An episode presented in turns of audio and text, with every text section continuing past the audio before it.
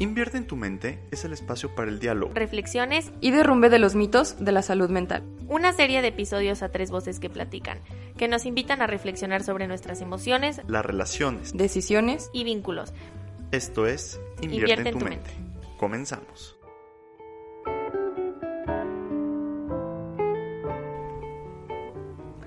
Hola, ¿qué tal? Bienvenidos a un episodio más de Invierte en tu mente, este espacio que Instituto Bienestar abre a través de podcast para dialogar, reflexionar y, pues, ¿por qué no?, debatir y dar a conocer conceptos bases acerca de la salud mental.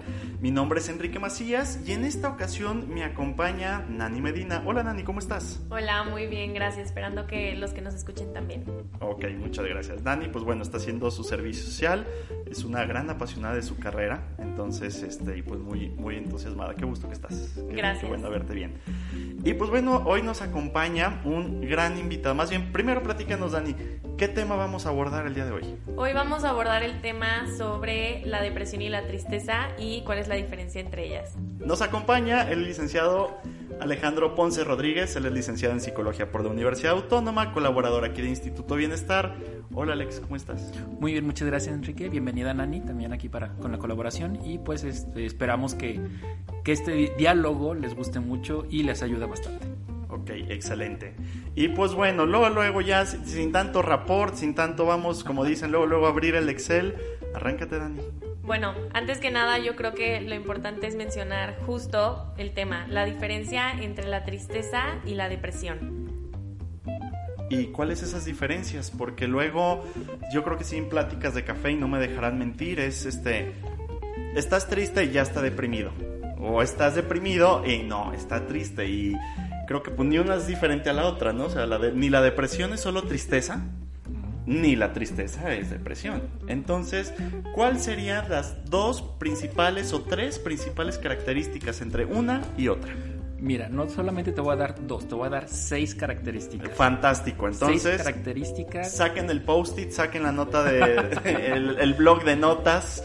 Este, anótenlo, arráncate. ¿Cuáles son esas seis? Muy bien, para empezar hay que considerar, la tristeza es una emoción humana. Es completamente normal, natural, que tú te sientas en algún momento triste por la razón que sea en ese momento pasó algo que a mí me incomodó, que siento que no puedo escapar, que siento que me, causa conflicto y en ese momento deviene la emoción de la tristeza. Ejemplo, es que se me fue mi camión y acabo de perder el examen. Pues obvio te vas a sentir triste. ¿sí? Este, o justamente es que venía en el, en el, camión, retomando el ejemplo, y se me quedó mi celular. Claro que te vas a sentir triste, te vas a sentir enojado, es una emoción completamente normal. Aquí una gran diferencia entre lo que es la depresión y la tristeza es que mientras la tristeza es una emoción completamente normal, una reacción de, ti ante una circunstancia, la depresión es un trastorno del estado del ánimo. Es decir, ya hay una alteración directamente en cuanto a lo que es esta emoción. Es que ahí, espérate, espérate, ahí te voy a poner un alto, ya empezaste. Trastorno, alteración. ¿Cómo? O sea, ¿cuál es la diferencia entonces entre perder, estar triste en perder mi celular? Entonces, ¿qué me va a deprimir? Justamente. Y ahorita, ahorita nos vamos con las otras cuatro que nos faltan. Muy bien. Justamente para ir entrando en territorio entre lo que es la tristeza, que es una emoción completamente normal, y la depresión, que ya es un trastorno, esto implica que hay una modificación, por así decirlo, entre lo que es la intensidad, lo que es la duración y lo que es justamente el desenvolvimiento con mi entorno. Entonces, trastorno también tiene algo que ver con la parte fisiológica. La tristeza, como bien lo dije hace un momento, es una reacción de tu cuerpo, es una reacción de tu mente para la parte de algo pasó. Es pasajero, ¿sí? Puede durar un día, puede durar dos días, tres días. Puede ser todavía extraño mi celular, es que tenía cargadas mis, este, mis, canciones favoritas o tenía los mis, stickers. Los, stickers. todas las fotos. Exactamente, todas las fotos, ¿no? En cambio, con la depresión ya empieza una situación de duración. Ok. ¿Sí? Mientras la tristeza puede durar unos minutos, unas horas, unos días, si ya empieza a alargarse y alargarse y alargarse, podría ser un indicio de una cuestión ya en la depresión. ¿Sí? Para poder determinar qué es una depresión, esto tiene que durar por lo menos seis meses. En cambio, una tristeza puede durarte, como bien te lo mencionaba, una hora. O inclusive hoy te levantaste triste por un cambio hormonal. Ok. ¿Sí? En cambio, la, de- la depresión es sostenido en el tiempo. Y entonces ya tenemos la primera diferencia, la duración. Ok, muy bien. ¿Cuáles son las otras cuatro? Ok, este, bueno, la tristeza, que es algo pasajero, eh, la depresión, que es algún trastorno, el nivel de las hormonas. Evidentemente tenemos una, una variación en lo que es la parte neurológica, porque la serotonina, que es la hormona de la felicidad, como coloqui- coloquialmente se le dice, es la que justamente se regula dentro de lo que es la parte de mis estados de ánimos. En la depresión hay una deficiencia, por así decirlo, hay una, um, podemos llamarlo que no, no se nutre igual, por así decirlo, o no nutre igual el, el cuerpo de serotonina, y esto genera a su vez que el cuerpo reaccione porque no tenemos esa, esa hormona. Siempre les digo a mis pacientes como a modo de que lo entiendan. ¿Cuándo has visto que un carro funciona sin aceite? Nunca. Realmente nunca lo has visto que funciona. O si funciona, va a tener muchos problemas. Así funciona también la parte de las hormonas.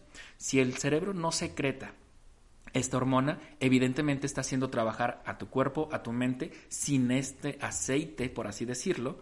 Por lo tanto, va a haber un desgaste. El otro es la apatía. Es bastante sostenida. Puedo estar triste en ese momento porque se me perdió de nuevo mi celular, porque no encuentro mis llaves, este, porque mi, mi amiga me hizo un comentario, este, y claro que en ese momento, pero volvemos a lo mismo, si se empieza a sostener, en algún momento no encuentro esa parte vital que lo hace emotivo, que lo hace emocionante, que lo hace, vamos, no encuentro el sentido. Entonces empiezo a hacer una apatía. Y aquí es donde empieza también otra diferencia. Empieza a ser incapacitante. Empieza a ser incapacitante. Este, puede durarte un momento esa sensación de, no, es que no quiero ni siquiera peinarme, ¿no? Ujú. pero sostenido. Entonces, a lo mejor eso hoy, hoy es un momento, y mañana otro momento, y mañana otro momento, pero ya empieza a ser una conducta, por así decirlo, observable de no me encuentro en mi mejor momento. Y esto también es este pues sostenido durante todo, todo este tiempo. Ok. Entonces,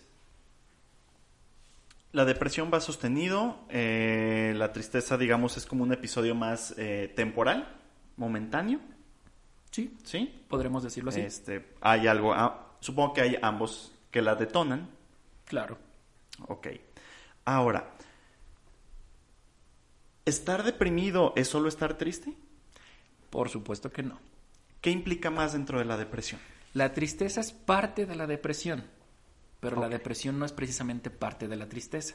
Ok. Sería como definir mi cuarto es mi casa cuando mi casa es mi cuarto. No, es mucha la diferencia.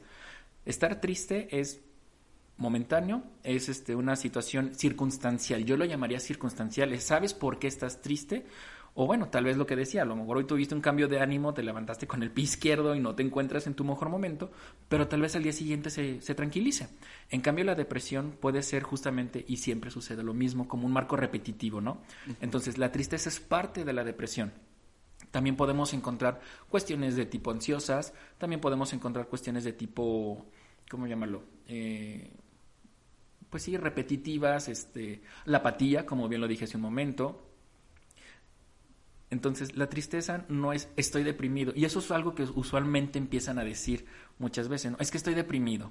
Estoy deprimido. No, es que en realidad no estás deprimido, estás triste. Y es válido y es completamente normal. Sí, claro. ¿sí?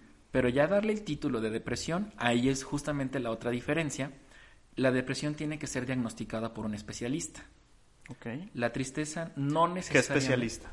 Puede ser el psicólogo, puede ser el psiquiatra, este, puede ser el psicoterapeuta, Ok. ¿Sí? Entonces, justamente con eso parte el- la última diferencia que voy a dar, que sería la tristeza no necesariamente ocupa acompañamiento terapéutico por ser temporal. Claro, me puedo sentir triste y a lo mejor necesito hablarlo con alguien, pero no necesariamente requiere ese tipo de acompañamiento. La depresión sí. Y en algunos, ve- algunos momentos hasta medicación requiere. Ok. Bueno, ahí vamos a lo de cómo sé cuándo ya necesito ayuda externa. O sea, tipo el otro día yo platicaba con una amiga y me escribió y me dijo, te escribo porque eres mi psicopedagoga de confianza. ¿Cómo sé si estoy deprimida? Y yo, no sé, tienes que ir al psicólogo, yo no te puedo decir. Me dice, "¿Ah, ¿cómo no me puedes decir? Y yo, no, o sea, pero entonces, ¿cómo sé en qué momento mi tristeza es tan profunda o ya estoy en el nivel en que tengo que acudir a una ayuda externa de un psicólogo o incluso un psiquiatra? Ok, esa pregunta creo que es muy importante. Porque sí, quizás el primer detonante que vamos a ver es me siento triste, pero se sostiene y se sostiene y se sostiene, entonces sí, definitivamente algo está pasando. Eh, eh, lo podemos encontrar también con el no tengo las mismas ganas que antes, pero si tú, por ejemplo, ves que algo te puede motivar en ese momento, va, tal vez puedes evitarlo, pero si ves que ni siquiera lo que a ti te, te motivaba logra moverte para decir me siento animado, entonces sí, algo ya está pasando. Pero como bien lo, señalaste, este, muchas veces por la parte de no, no, no estoy deprimido, no, no estoy triste, no, no me pasa, yo lo puedo sostener, se va grabando, se va grabando. Entonces, a la primera señal de que tú digas algo ya no está bien, sí sería importante que eh, te remitas justamente a ver al este especialista, el psicólogo, puedes ir al psiquiatra si tú quieres, este, pero justamente también ir de a la par con el acompañamiento, ¿no? Si el psicólogo te sugiere si necesitas ir a, ver al psiquiatra, es que seguramente hay algo más profundo, porque aquí podríamos entrar lo que es el duelo, lo que es la melancolía, la depresión mayor, la depresión este, generalizada. No, pues es que ya en este mar de depresiones, pues yo ya me quiero aventar por la borda. Oye, Alex, ¿tienes otra pregunta, Nani? Creo que en el episodio de los episodios depresivos que he tenido y que creo que es algo de lo que no se habla y hablando de que, ah, es que está triste el muchacho, está triste. Ya no estés triste. y, esta, y esta frase lo hemos repetido reiteradamente durante este, esta serie de podcast. Pero la depresión no va sola. O sea, yo recuerdo sentir un sentimiento de culpa terrible. O sea, culpa, ¿qué otros sentimientos? ¿Qué otra, bueno, ni siquiera sé si sentimientos sea la palabra idónea. ¿Emociones? Emociones. O, emociones. ¿Qué hay detrás, no? O sea, porque no, nada más es la depresión, o sea, no nada más es la tristeza, o sea, te corta el novio, incluso, no sé, te despiden de tu trabajo. O sea, no nada más estás triste, o sea, tienes un sentimiento de culpa. ¿Qué más se juega alrededor de? Muchas veces los autorreproches. Que son también terribles. Sí, son completamente... Es lo más Ahora, ¿qué es el autorreproche? Para que hay quien no sepa qué es el autorreproche. A grandes rasgos, el autorreproche es atentar directamente contra tu autoestima por la sensación de culpa.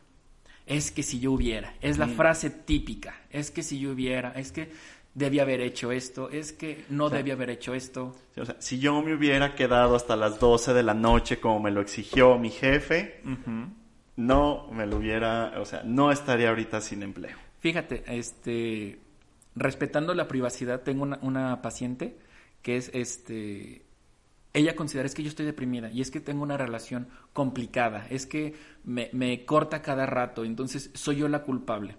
Y hace poco hizo una, lo que nosotros llamaríamos un, un avance, este, un paso gigantesco, este, con una metáfora que ella logró aterrizar a sí misma de decir, bueno, pero es que los diamantes no pierden su, su valor aunque se ensucien. ¿Sí? Mm. Entonces, esa, esa metáfora fue muy significativa para ella.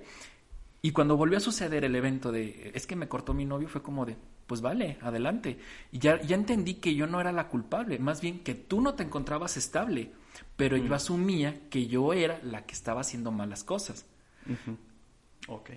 Entonces, eso es justamente el autorreproche. Es que si yo hubiera hecho esto, es que si yo le hubiera mandado el mensaje, es que si yo no le hubiera mandado ese mensaje, es que si no hubiera hecho mal mi tarea. Si no lo hubiera marcado a las 12 de la noche del domingo, que no se reportaba desde el viernes, entonces no se hubiera enojado, no se hubiera enojado el fulano. Híjole, autorreproche. ¿Qué otra hay? O sea, culpa, autorreproche situaciones ansiosas, empezar a pensar demasiado, demasiado. No, no con el trastorno de ansiedad, volvemos a lo mismo. El trastorno ya es una afectación directa. Puedes estar ansioso, es la, situación de siento que necesito hacer algo y estoy pensando y pensando y pensando y pensando y pensando y no necesariamente tener ansiedad. Bueno, pero me estoy desviando del tema. Pero también puede ser una característica de la depresión el estar pensando y esto genera eh, pues una vamos, lo, lo, entiendo como esa parte de cuando empiezas a, mover tanto algo que empieza a generar desgaste. Así sucede también con los pensamientos. Entonces, eso podría ser alguno de los ejemplos. Además, pues ya nos meteríamos a cuestiones más técnicas, ¿no? el, el, psiquiatra que tiene que hacer quizás la resonancia magnética para ver tus niveles de serotonina. Pero a grandes rasgos, si tú ves, empiezo con autorreproche, empiezo con una tristeza sostenida, empiezo con apatía, empiezo con una situación de, este, de culpa, de, de atentarme contra mí mismo en mi, en, mi, en mi autoestima, entonces sí, tal vez estés atravesando un episodio depresivo. Ok. Claro, pero también ahí entra el hecho de que la depresión se puede disfrazar con otras emociones, ¿no? Se puede disfrazar de que, ay, estoy de mal humor todo el día y así estás disfrazando tú tu depresión, ¿no? Sí, claro, porque te estás defendiendo de algo, ¿no? Es esa parte de estoy atravesando lo mío que por eso me siento enojado o me siento enojada y es no te me acerques y parece y también empieza el aislamiento, también ese es un punto importante que no que no había mencionado, este justamente por la parte de no quiero hacer algo, me empiezo a recluir en mi cuarto, eh, estoy de mal humor, también pudieras observar que no tienes el mismo apetito. Sí, o sea, sí, se esconden muchas cosas detrás de la, de la depresión. Este, y en ese sentido, pues también la depresión esconde muchas otras cosas. No solamente se esconde. Ok, híjole, es que entonces sí ya, esto está muy complicado. ¿Qué emociones? Ahorita se me hace muy interesante tu comentario, Nani. ¿Qué ¿Con qué otras emociones? O sea, el mal humor, pero luego está de genio el estrés, o sea, ¿qué otras emociones pudieran estar enmascarando, por así decirlo, este, esa depresión? Ok, es un efecto muy curioso, porque usualmente podemos pensar es que está deprimido y está en el sillón tirado, y no, realmente pudiera estar riéndose con una persona. Entonces, se podría enmascarar también una forma de felicidad, de alegría, pero aquí la diferencia Aquí la diferencia radica justamente en lo que se está sosteniendo. Claro, puedo tener un momento de tranquilidad con mis amigos y eso no quita que el día siguiente yo me pueda volver a sentir triste. Claro. Volverme a sentir enojado, preocupado, desesperanza. creo que es con la que más se relaciona con muchas emociones. Esta pregunta va en dos sentidos. Una que es como, ya hasta pareciera que está de moda, y durante la pandemia, y, no me, y espero que no me dejen mentir, y sí espero, hablando de como si estuviera de moda estar deprimido.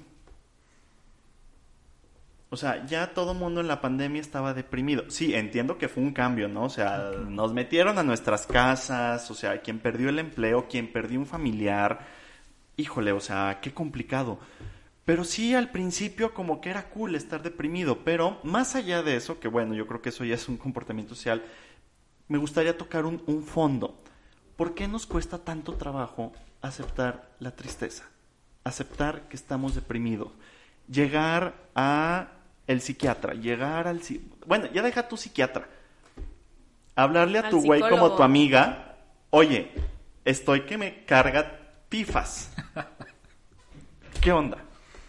Ok, eh, fíjate que es un tema bastante complicado determinar el qué es lo que nos hace primero eh, como rechazarlo, ¿no?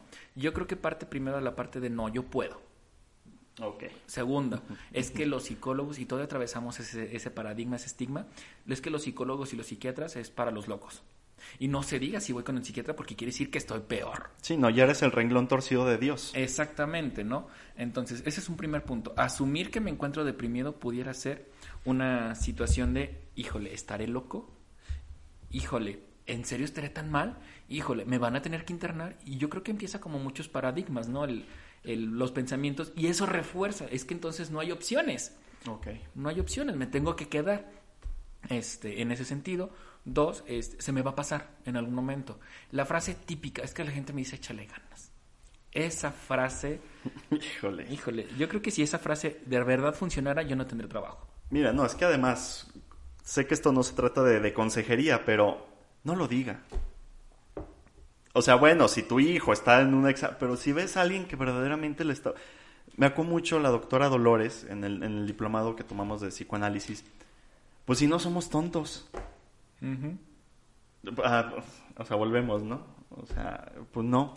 Entonces, híjole, qué complicado. Nani, este, algún... Sí, bueno, sobre lo que decía Alex, yo quería decir sobre todo que, claro, también es difícil pedir ayuda cuando estás, por ejemplo, que creciste todo el tiempo creyendo que era un tabú ir a terapia. Entonces lo que yo platico con mis amigas, baby steps, o sea, vamos paso a paso. Si no quieres ir a terapia, luego, luego, ok, háblalo. O sea, el chiste es como hablarlo, darte cuenta de que estás pasando por eso o sí, gestionar tus emociones, pero ahí va, o sea, ¿cómo puedo yo gestionar las emociones que estoy sintiendo? justamente hace un momento tocaba ese punto. No es lo mismo controlar mi emoción que reprimirla. No es para nada lo mismo. Justo. Justo podría ser de sí, me siento muy contento en este momento. Y, y sí, estás eufórico. ¿Y cómo lo controlo? Y usualmente lo que hacemos es reprimirlo. No, no, no, tranquilízate, tranquilízate. Ah, pero es que todavía siento esa alegría, me acabo de, de- sacar mi 10 en el examen para el que, que estudié tanto, ¿no? Este, pero entonces ahí hay una, una gran diferencia, que no es lo mismo controlar, gestionar, manejar mis emociones que reprimirlas. Y usualmente es lo que, lo primero que entendemos, ¿no? Partimos de con los niños, es que eso no es motivo para llorar, no llores por eso. Y también viene de una cultura desde muy chicos esa parte de contrólate, relájate, ¿sí? El- los comandos, eh, ya tranquilízate, no, no estés llorando, no, no es razón para llorar. O bueno, dale una razón que sí es válido llorar. Sí, entonces ese es un primer punto, ¿no? El gestionar nuestras emociones primero parte de lo que nos enseñan los adultos. En este caso pueden ser los papás, pueden ser los tíos, pueden ser los hermanos, pero la pregunta es, ¿y quién les enseñó a ellos a gestionar sus emociones? Si lo entendemos como no reprimirlos o reprimirlos. No, y además ahí sí, perdón, pero como hombre, Ajá. o sea, ahí sí, como hombre, o sea, hay de, hay de ti, o sea, hay de ti donde llores. O sea, hay de ti donde muestres un, una fisura, un, que, o sea, un signito de debilidad. Sí, los hombres Debilidad entre comillas. Porque los hombres no lloran. Y justamente considero que esa es la, la mayor debilidad de esa frase, el decir no llores. Eh, hay de ti, como tú bien señalaste, de que me empieces a llorar, ¿no? Eh, espero no se escuche muy mal, pero ah, ya vas a empezar como niñita. Sí, eso es no, un o sea, se escucha terrible, pero porque Sí. lo seguimos escuchando. Claro, O sea, por eso suena terrible. Sí, y entonces lo primero es justamente validar. Ev- Evidentemente habrá momentos en los que te diga, bueno, el niño está aprendiendo. Y claro que le causa muchísima frustración el que no encontró su juguete favorito. Pero también si nosotros llegamos, es que eso no es razón para llorar, contrólate. Bueno, a lo mejor sí decirle, no es una razón, pero mira, podemos encontrar otra opción. Justamente que vaya gestionando qué sí puedo hacer, cómo sí puedo liberarlo. También es una parte importante, ¿no? Eh, también a veces en la parte de, me da miedo lo que vayan a decir las demás personas, mis amigos, híjole, no, no, no, no, es que, ¿cómo les voy a decir que vaya al psicólogo? No, mejor me aguanto. O mis amigas también, como decíamos hace un momento, ¿no? El, es que tienes que hacer algo. Bueno, entre las mujeres a lo mejor es un poquito más común escuchar el ve a terapia. ¿sí? Entre hombres todavía más, es muy complicado por la parte de, no, es que tienes que aguantarte como los machos, ¿no? Como se utilizaba la frase anteriormente, ¿no? Sí, no, por lo menos las mujeres. Y creo que es algo, con, o sea, cultural, ¿no? Y co- corrígeme, ¿no? O sea, tal vez como está más autorizado porque están en el café, este. Y sí, hombre, hay de ti, ¿no? O sea, te cortan inmediatamente, es botella de tequila Ajá. y vámonos a- al desfilar de Sí, mujeres. totalmente. Justamente estás dando alguna forma autorizada para los hombres, ¿no? Que es porque hay tanto, porque, porque es la única forma que encuentran que pueden sacar sus emociones, ¿no? Claro, claro. Híjole, qué complicado. Cu- Es que ahorita me llamó mucho la atención cuando empezaste a sacar el, el- una depresión que ya la trata, bueno, ya la identificas, empiezas a ir a, a terapia, digo, en, el, en este como ideal, ¿no? De ver ser de- desde nuestra... ¿Qué pasa con las personas que no deciden ir a terapia? Híjole. Justamente como tocaba el ejemplo hace un momento, ¿no? Cuando empiezas a mover algo empieza a desgastarse. Empiezas a forzar a tu cuerpo a que trabaje sin esa hormona, sin esa estabilidad emocional, sin esa estabilidad de ese pensamiento, y entonces empieza a normalizar, si lo podemos llamar, que es la palabra más común actualmente, ¿no? Aquí se llamaría cronificar. Se empieza a ser como más constante, empieza a ser cada vez más difícil, y justamente por eso hace un momento mencionaba que hay pues diferentes situaciones, que no es lo mismo hablar del duelo, no es lo mismo hablar de la melancolía, no es lo mismo hablar de la depresión, este, y puede derivar una de estas situaciones, ¿no? La melancolía podemos decir que es una de las depresiones más severas, porque ya no solamente es una situación eh, momentánea en el, en el hecho de viene un pensamiento, sino ya la melancolía ya te lo crees y empiezas a, a- literalmente a tener conductas autodestructivas. Empiezan las adicciones, empiezan, este, empiezan las situaciones de pues ya no me importa nada, literalmente, y en la melancolía es donde hay más riesgo de suicidio. Ok, o sea, eso no pasa en la depresión. Podría pasar, pero es más riesgoso la, la melancolía porque ya estamos en una cuestión de que ya no me veo a mí como alguien capaz. En la depresión tal vez todavía me cuesta trabajo, pero puedo hacer modificaciones, puedo empezar a trabajarlo. La melancolía requiere como más acompañamiento todavía. Justamente porque en la melancolía, como bien te lo decía, ya es una depresión severa.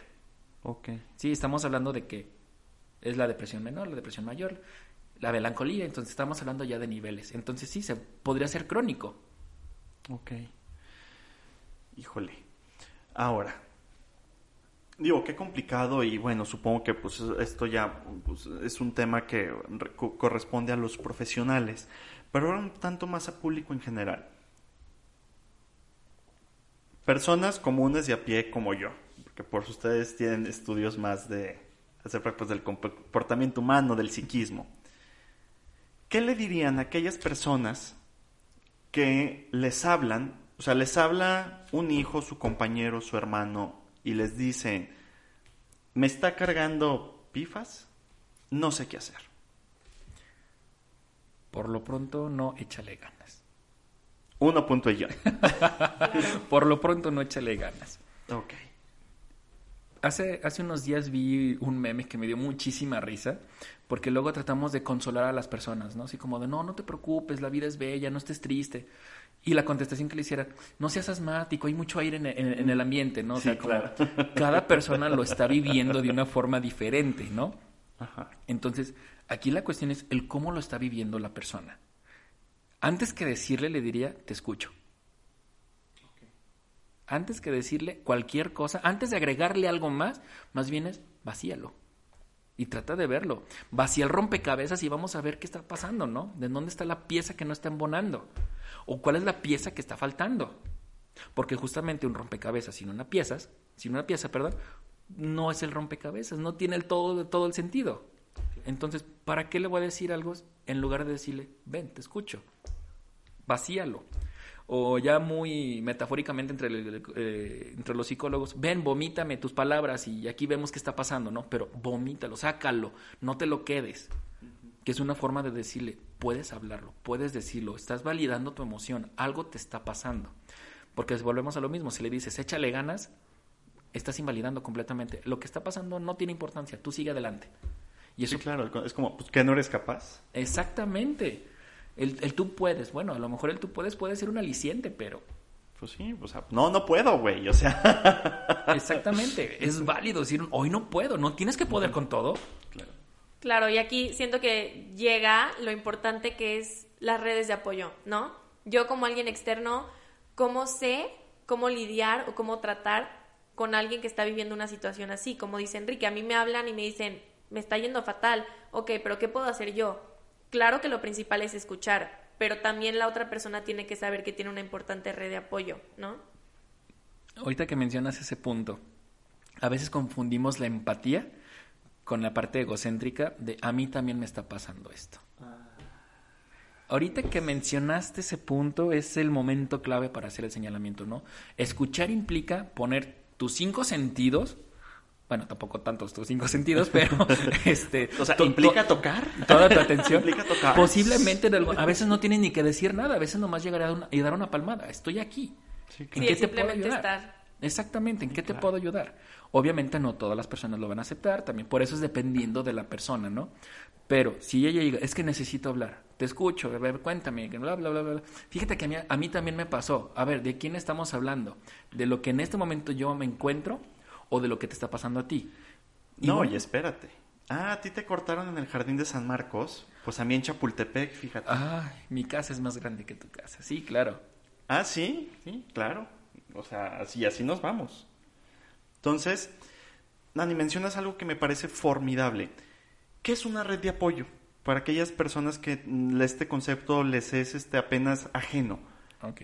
¿Puedes definir una red de apoyo, Nani? ¿Qué sería?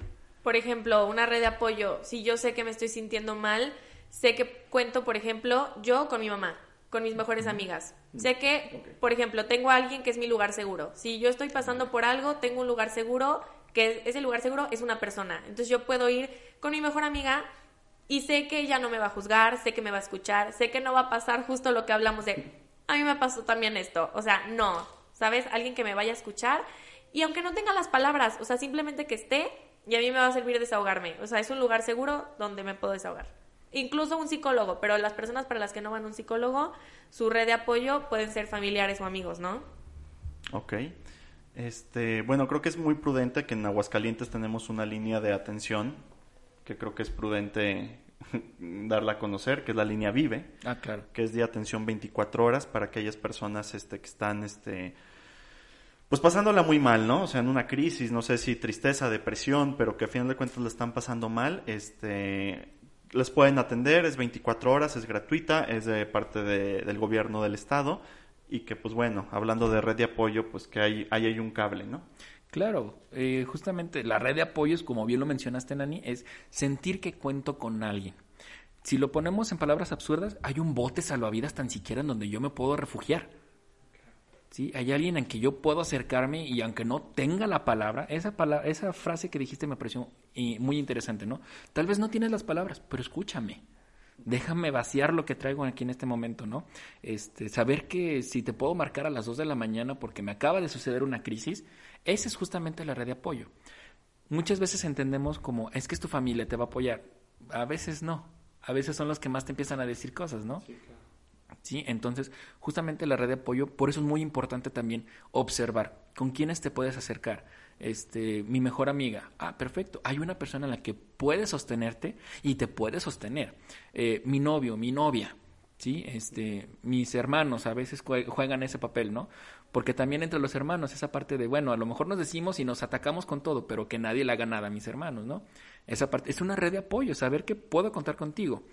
Este, entonces, sí, a grandes rasgos es saber que hay alguien ahí en que si yo tropiezo me va a ayudar a levantarme. Ok. Híjole, sé que no es propio del tema, pero creo que va propio con pegado y mucho más en Aguascalientes. ¿Todo el que está deprimido se suicida? No. Ok. También gran tabú. O sea, por eso ya me dijiste no. Eh, supongo, ¿por qué? Brevemente, ya para porque no es el tema, pero creo que es algo que está como pues casi que pegado, ¿no? O sea, que nos cuesta en el colectivo separarlo. Entonces, ¿todo el que está deprimido se suicida? No necesariamente. Eh, como decimos hace un momento, está la tristeza, sí, en este momento me está pasando esta situación. Eh, el deprimido a lo mejor ya es algo más crónico para que llegara a ese estado, pero tal vez está en un punto todavía en el que, bueno, puedo ver mis opciones de ayuda, ¿no? Empezar a trabajarlo. ¿Sí? No todos lo van a ver como su opción, pero sí hay que medir el riesgo. Siempre, siempre hay que medirlo porque empiezan también, hay una fase o serie de fases que es pensamiento, este, que es ideación, que es planeación y ejecución. ¿Sí? Entonces, lo primero hay que ver, ¿no? Ya le llegó el pensamiento, a ver, ¿en qué nivel de riesgo te encuentras? ¿Solamente lo pensaste? Sí, no, no, inclusive me da miedo pensar, ah, perfecto, hay algo que todavía te ate a la vida. Entonces, no necesariamente todos los deprimidos se van a suicidar. Ok, muy bien. Yo creo que esto daría para otro, otro episodio, que es más, te voy a, les voy a hacer firmar ahorita en este momento. Claro. De, suicidio, porque creo que nos daría mucho más. Nomás era para... Inclusive aquí en el instituto, ¿no? Cuando, y sobre todo los padres de familia, cuando traen a sus hijos que están deprimidos, es como una primer interrogante, ¿no? Es que no quiero que se mate. Entonces, por eso era como el, el, oye, creo que es una cuestión válida, ¿no? Claro. Este, entonces, nada más era como eso. A ver, Alex, y siempre se los he dicho aquí a todos. Sé que esto no es consejería y este, habrá muchas maneras, pero ¿qué pueden hacer las personas para invertir en su mente? Para ayudarles a enfrentar estos... O deja tú enfrentar, porque creo que eso ya sería algo mucho, es una respuesta mucho más ambiciosa. ¿Cómo poder identificar, que ya lo elaboraste al inicio, pero como puntos más claves, más concretos, para yo saber qué hacer? cómo identificar esta red de apoyo, a quién puedo recurrir, cómo se siente, qué, podemos hacer, ¿A, qué recurrir, si la terapia no es una opción, pero quiero leer, no sé, hasta inclusive hay una recomendación literaria, ¿qué, ¿cómo le podemos hacer? Mira, hay una, una frase, no, eh, mucha gente dice, es que todos deberíamos ocupar terapia. Y yo diría, no todos ocupan pero la terapia que te encuentres para ti es la mejor terapia. Nos podemos preguntar, bueno, ¿por qué quizás en Asia no hay tantos psicólogos reconocidos? Eh, tal vez tienen el yoga, tal vez tienen la meditación. Ok. Sí, entonces cada quien encuentra cuando encuentra, esa es la cuestión, cuando encuentra en qué sostenerse, es tu mejor terapia. Mucha gente dice, bueno, tal vez yo no lo he trabajado con un psicólogo, pero empecé a tejer. Y es una forma de ir anudando justamente con esa metáfora, ¿no? Estoy anudando, le estoy dando forma. Este, bueno, tal vez yo no he ido a terapia, pero me encontré con un libro que me permite este, imaginar otros mundos. Bueno, está imaginando que hay otras posibilidades, ¿no? Este, bueno, tal vez no lo he trabajado por mi cuenta, pero resulta que me siento bien cuando estoy este, con mis amigos platicando, ¿no? Vas a encontrar tu, tu, forma. Ya cuando sientas que lo que haces no es suficiente, entonces sí, la recomendación siempre sería ve con alguien que te brinde ese acompañamiento. Ok. Es que más dijo una frase que, que me marcó Nani. Este, encuentra, pero pues el que busca encuentra. Exactamente. Oye, a ver, comentario ya para ir cerrando y ¿Se recomienda el alcohol estando depresivo, teniendo episodios depresivos? Porque hablando de, comunes denominadores, ¿qué les da la opinión?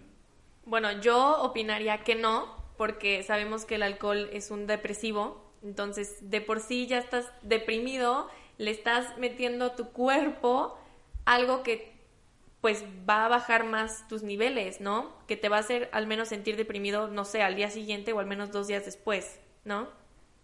Sí, claro, eh, lo que hace el alcohol es desinhibir. Esa, es la, cuestión. Eh, desinhibe, ataruga, por, por no decir otra palabra, pero ataruga tu cerebro literalmente. Entonces, si en ese momento tú no te sientes capaz conscientemente, bueno, no estás en, en tus cinco sentidos. En ese momento tal vez no lo vas a resentir, pero luego volvemos a la parte de los autorreproches, la parte de la culpa. El problema no es el alcohol en el momento, es después. Sí, después. Pues que además, digo, la cruda es una depresión, ¿no? O sea, fíjense, y es desolación, no, debí de haber echado ese shot de tequila, me, me bebí la quincena, entonces eso es una depresión. Digo, creo que es un, un, un, ejemplo muy burdo, ¿no? Que, que, habrá que elaborar más.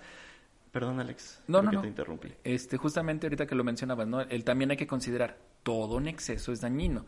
Igual si te sirve tomarte una cerveza, una copa de vino, una copa de coñac, bueno, ya lo que sea, eh, de que tu alcohol de preferencia, ¿no? Pero uno, dos, pero así como esa parte, hasta que te ayude a relajarte, a lo mejor hasta te ayuda como a, a, reflexionar un poquito más, ¿no? Bueno, tengo opciones. El problema es cuando empieza el exceso. pero principalmente yo no recomendaría, este, yo no consumo alcohol, entonces como yo no lo recomendaría, sería muy hipócrita de mi parte, ¿no? Si no, si no lo consumo. Claro, claro. Sí, este.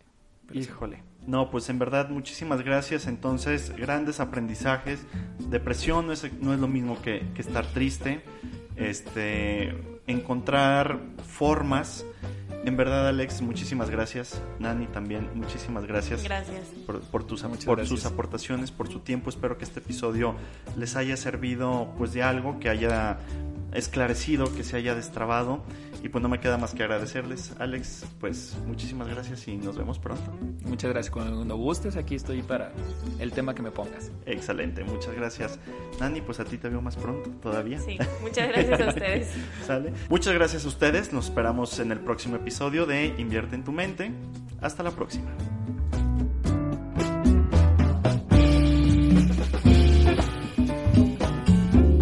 Invierte en tu mente el podcast es una producción de Instituto Bienestar Psicológico Integral.